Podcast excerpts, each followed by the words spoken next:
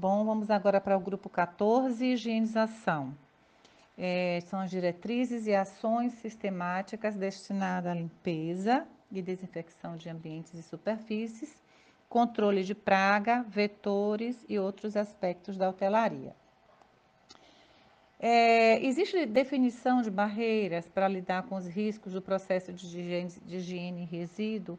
Essa é uma questão que tem que ser vista de forma macro. É, toda a gestão da unidade, assim como todos os colaboradores devem estar muito conscientes da exposição né, diante desses resíduos é, e deve haver para essa equipe um treinamento é, consistente, é, de maneira que eles estejam também é, protegidos de uma contaminação no manuseio, na manipulação desses resíduos hospitalares. Entende-se como higienização hospitalar uma das áreas mais importantes, uma vez que isso tem é, relação direta com o risco de infecção, né? o risco de, de propagar a infecção e, consequentemente, a exposição do paciente. Então, é importante que existam definições, definidos barreiras para lidar com esse risco, é, do, de conhecimento e de envolvimento do, da gestão maior até a ponta, que é aquele que executa é, a limpeza propriamente dita. Existe escala definida mantendo profissionais disponíveis durante todo o funcionamento do serviço, independente é, da unidade, é, é, necessário que o serviço de higienização esteja presente 24 horas é, dentro da, do, da unidade de saúde. Né? Onde houver paciente, tem que existir é, a equipe de higienização presente é, em formato de escala e a treinada para atender as necessidades. É, os profissionais foram treinados para realizar as atividades, existe evidência desse treinamento, é importante que existe inclusive um cronograma desses treinamentos e que seja evidenciado que estão sendo feitos e que estão sendo atualizados essa equipe. A cada novo saneante que chega, a cada nova prática que, que, que seja é, é, adquirida e a cada equipamento novo. E é importante, portanto, a evidência desses treinamentos. Os profissionais são treinados no protocolo de prevenção e controle de infecção e biossegurança. É importante que eles tenham consciência também da defesa que eles precisam ter é, em usar um sapato fechado, em manipular de forma correta, com a luva certa, aquele saneante ou aquela é, área onde tem um paciente com uma doença contagiosa ou um, um dejeto de um paciente. Eles têm que ter realmente é, muita consciência e deve existir os POPs definindo exatamente essas ações para que eles possam se defender e para que nós possamos ter, portanto, a prevenção e o controle de infecção. A CCH tem que estar colada junto com a higienização, é, com a intenção exatamente de fornecer treinamento, esclarecimento para essa equipe. É, existe um cronograma para a higienização de todas as áreas, isso é importantíssimo. Existem áreas críticas, semicríticas e não críticas, e para cada uma delas é, há de se ter um quantitativo maior, no caso das áreas críticas, são pacientes mais graves, mais com maior risco de, de, de infecção. Essas áreas, portanto, como exemplo de uma sala vermelha de UTI, tem que ter um quantitativo maior e uma limpeza mais frequente né, de, daquela unidade. É diferente de uma área administrativa, que é uma área não crítica, onde é, a exigência de se fazer uma higienização é menor do que uma área onde se tem uma exposição maior para o paciente. É necessário ter esse cronograma, tanto é, da higienização de todas as áreas, quanto é, da distribuição da equipe pela criticidade delas. É, os colaboradores têm, têm uso, fazem uso dos EPIs, eles têm consciência do uso, eles conhecem como usar, têm identificado para eles a luva é, que ele pode estar tá usando para um ambiente mais contaminado e para um ambiente não contaminado, área crítica e na, na área não crítica, ele tem conhecimento disso, existe POP descrevendo essas ações, a limpeza da área crítica, a limpeza da área não crítica e da semicrítica. Existe critério para entrega dos EPIs, para substituição dos mesmos, né? E para para que eles tenham segurança na, no uso desses EPIs, que tipos de EPIs são oferecidos. Esse paciente, esse colaborador, ele é, faz uso de proteção de corpo quando ele manipula resíduos, por exemplo, é, na locomoção de resíduos, ele utiliza luvas de cano longo, botas para manipulação de áreas é, da, da, casa de resíduos. O, o, o, funcionário ele tem consciência de como ele deve tirar a luva para poder abrir uma porta, ele tem essa esclarecimento, existe um POP descrevendo essas ações. Existe um checklist para desinfecção terminal, é importante o passo a passo para nada ficar esquecido. Existem indicadores de produtividade, por exemplo, o tempo de limpeza de sala cirúrgica, o tempo que se gasta para desinfecção terminal de uma determinada área. É, Existem é, as fichas de informação de segurança dos produtos químicos. Essas fichas, elas atendem às normas sobre o uso obrigatório nas embalagens é, do produto químico que compõe. Então, os saneantes, os solventes, os produtos de limpeza, eles precisam conter essa ficha, né, é, dizendo quais são os produtos que ali estão, né, e esse documento tem como finalidade é, dar maior segurança é, na manipulação desse tipo de, de material, né? Ele protege mais, ele, ele, ele fala sobre a integridade física, a saúde, os acidentes por acaso venham a acontecer, como deve se proceder em relação à contaminação com por exemplo, é, um produto que cai no olho, um produto que cai em alguma mucosa, na pele, como é que deve proceder. Esse documento atende às normas da ABNT. Os saneantes estão validados pelo CCIH, é outra, outra questão muito importante. Existe procedimento formalizado para a diluição desses saneantes e não apenas, existe uma sistemática segura para o colaborador não se contaminar, não é, está exposto a, a, ao cheiro forte desses saneantes e também a contaminação dos olhos, da pele. É, as rotinas e procedimentos de higienização e desinfecção de superfícies são validadas conforme as diretrizes do Serviço de Controle de Infecção.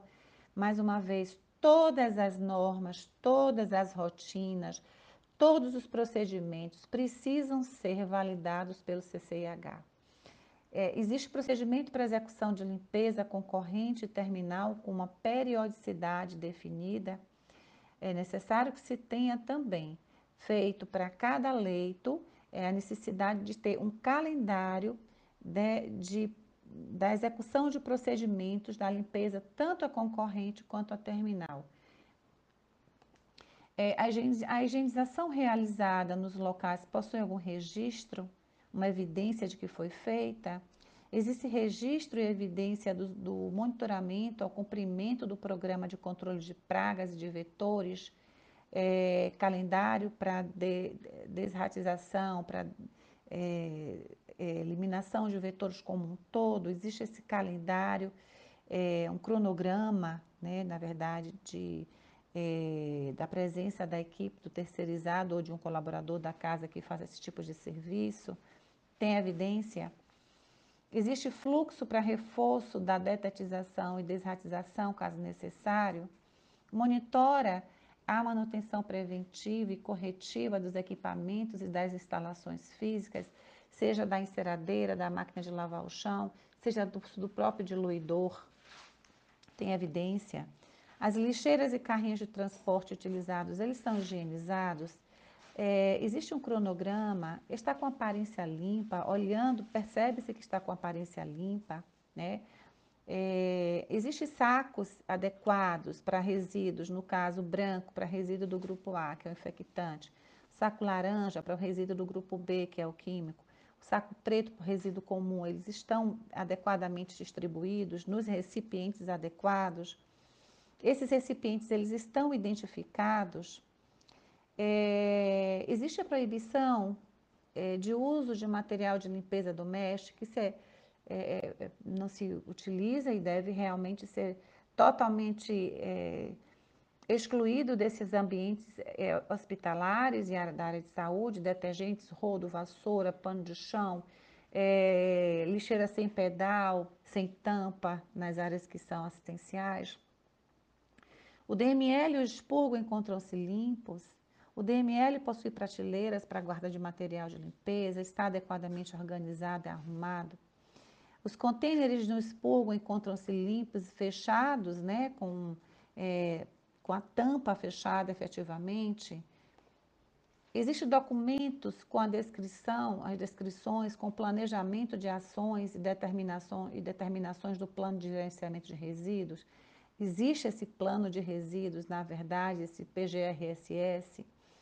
Existe fluxo para uso do elevador, para retirada do lixo das unidades, onde houver esse tipo, é, onde houver elevador na área, né, na unidade. Existe protocolo para destinação de químicos, né? É, Existem procedimentos definidos e formalizados também no PGRSS para destinação de lâmpadas e pilhas? Tem evidência dessa destinação? O abrigo de resíduo, ele tem um espaço segregado e identificado para lixo comum, infectante químico reciclável? Na parte, é, dentro desse abrigo de resíduos, é, os pisos, as paredes, elas são laváveis? Tem, tem o ralo para é, essa água ser retirada desse ambiente? Todos os abrigos, eles, têm que ser, que, eles precisam ser lavados, portanto, precisam ter ralos dentro deles. Ele tem ponto de luz, tem ponto de água, tem pia para a higienização das mãos, o acesso ao abrigo de resíduos infectantes é controlado, está fechado. O freezer para guarda de peça anatômica a serem incineradas encontra-se em local apropriado e fechado, tem controle da temperatura desse refrigerador, existe programação para coleta desse material, os contêineres de guarda temporária de resíduos são higienizados e possuem simbologia adequada, existe cronograma de limpeza, existe POP para limpeza. O abrigo de resíduo é higienizado conforme definido em cronograma. As superfícies, como os batentes, as janelas, os armários, os vasculhantes, estão limpos em toda, em toda a unidade de saúde. É, também no teto, onde tem as lâmpadas, onde fica a iluminação, elas estão limpas. Não que seja de obrigação do, do agente de higienização, mas é importante que seja sinalizado para o pessoal da manutenção ajudar na retirada e higienização é, da iluminação. É, as paredes estão limpas, né? é importante ver se estão com um bom aspecto de conservação. Muitas vezes as paredes é, que são encardidas, elas não precisam ser pintadas, elas precisam ser higienizadas com bucha propriamente dita, limpeza mesmo. É, as paredes das enfermarias são higienizadas, conforme eu, eu, eu disse, existe fluxo para encaminhamento do MOP para lavanderia, existe controle desses MOPs, existe cronograma para tratamento do piso, existe dispensador de álcool e sabão fixados em todos os ambientes e esses são abastecidos, estão abastecidos, estão funcionando. Os fornecedores possuem documentação necessária para qualificação, todos os fornecedores de produtos, não apenas esses fornecedores é, é, é, dos produtos saneantes, eles têm que ter uma, uma, uma liberação da Anvisa, mas os fornecedores, é exemplo daqueles que trabalham com a detetização do ambiente, que são terceirizados, eles também precisam estar com toda a documentação é, regularizada. É, é validado o desempenho dos fornecedores críticos alinhado à política institucional, é, é importante que ressaltar que a higienização ela é de extrema importância para qualquer unidade de saúde, porque está relacionada diretamente com o risco do paciente contrair uma infecção. Portanto, o quantitativo da equipe tem que estar bem adequado, quantitativo de colaboradores da higienização precisa estar bem adequado para o perfil epidemiológico da unidade, assim como para é, a, o tipo da unidade, se crítica, semicrítica e não crítica. É, essa equipe precisa ser incansavelmente treinada e monitorada. É, para que todas as ações elas sejam desempenhadas como devem ser e para que não haja possibilidade de é, risco de contaminação de um paciente. Até a próxima aula.